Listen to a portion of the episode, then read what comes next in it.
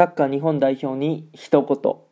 グーテモルゲンおはようございます。ドイツ在住サッカー選手の翔ちゃんです。本日も朝ラジオの方を撮っていきたいと思います。10月9日土曜日、皆さんいかがお過ごしでしょうか？今回はね、日本代表、サッカー日本代表に一言ということでトークしていくんですけども、まあ木曜日の深夜ですか？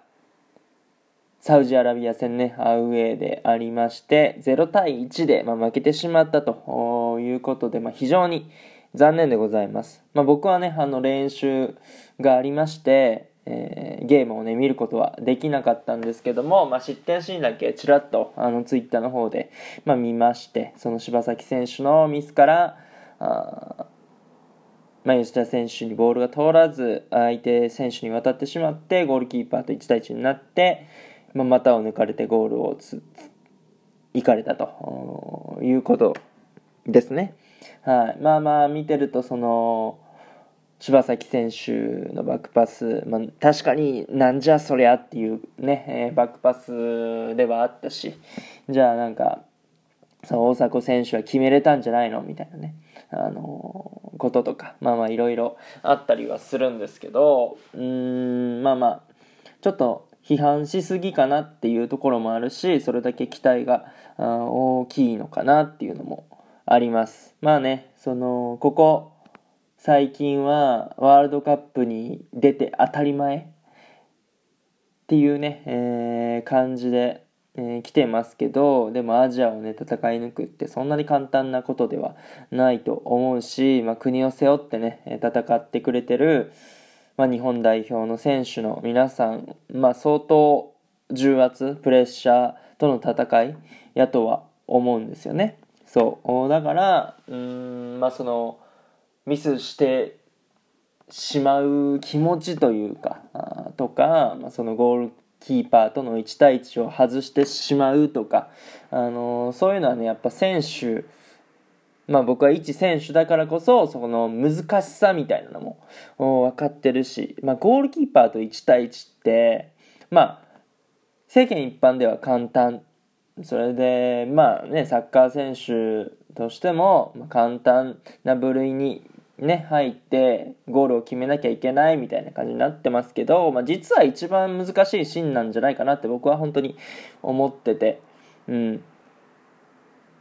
まあ、コースを読まれたら絶対、えー、止められるしそう。で相手の寄せとかもね自分の体勢とかもあったりするし、うん、まあなんでえー、っとそう批判されたりね、えー、して。でまあ難しい今状況になってますけども。次戦オーストラリア戦ですね。火曜日ですかね。うん。あの、日本代表の選手の皆さんねすごい実力があると思うし、なんだろうなその外の声っていうのを一回シャットダウンして、まあ、自分たちとの戦いやとは思うんで、えっと、本当に実力100%出せば勝てると思うんでそこはね、あの、期待したいなというところでございます。で、まあ、選手起用とかなんですけど、なんか僕ね、あのー、最近田中碧選手の動画を見るのが好きで、まあ、あの選手は僕より2個下ぐらいなんですけど、全然年とかまあ別に関係ないんですけど、まあ、あの選手のそのボールの受け方とか、その守備、ボールの奪い切る力ね、あとポジショニング、あの縦パスとか、その攻撃的、まあ、攻撃のスイッチをね、入れるっていう面で、えー、非常に、優れた選手なのかなと思ってるんで、まあ若いしね、この今ワールドカップ予選の状況っていうのは、稀に見る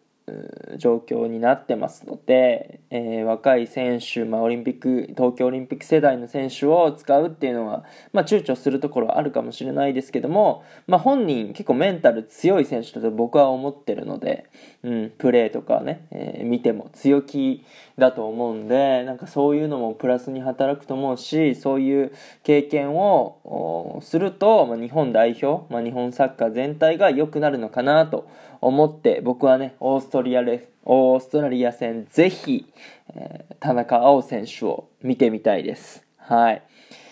みんなで、えー、皆さんで日本サッカー日本代表を応援しましょう。それではまた。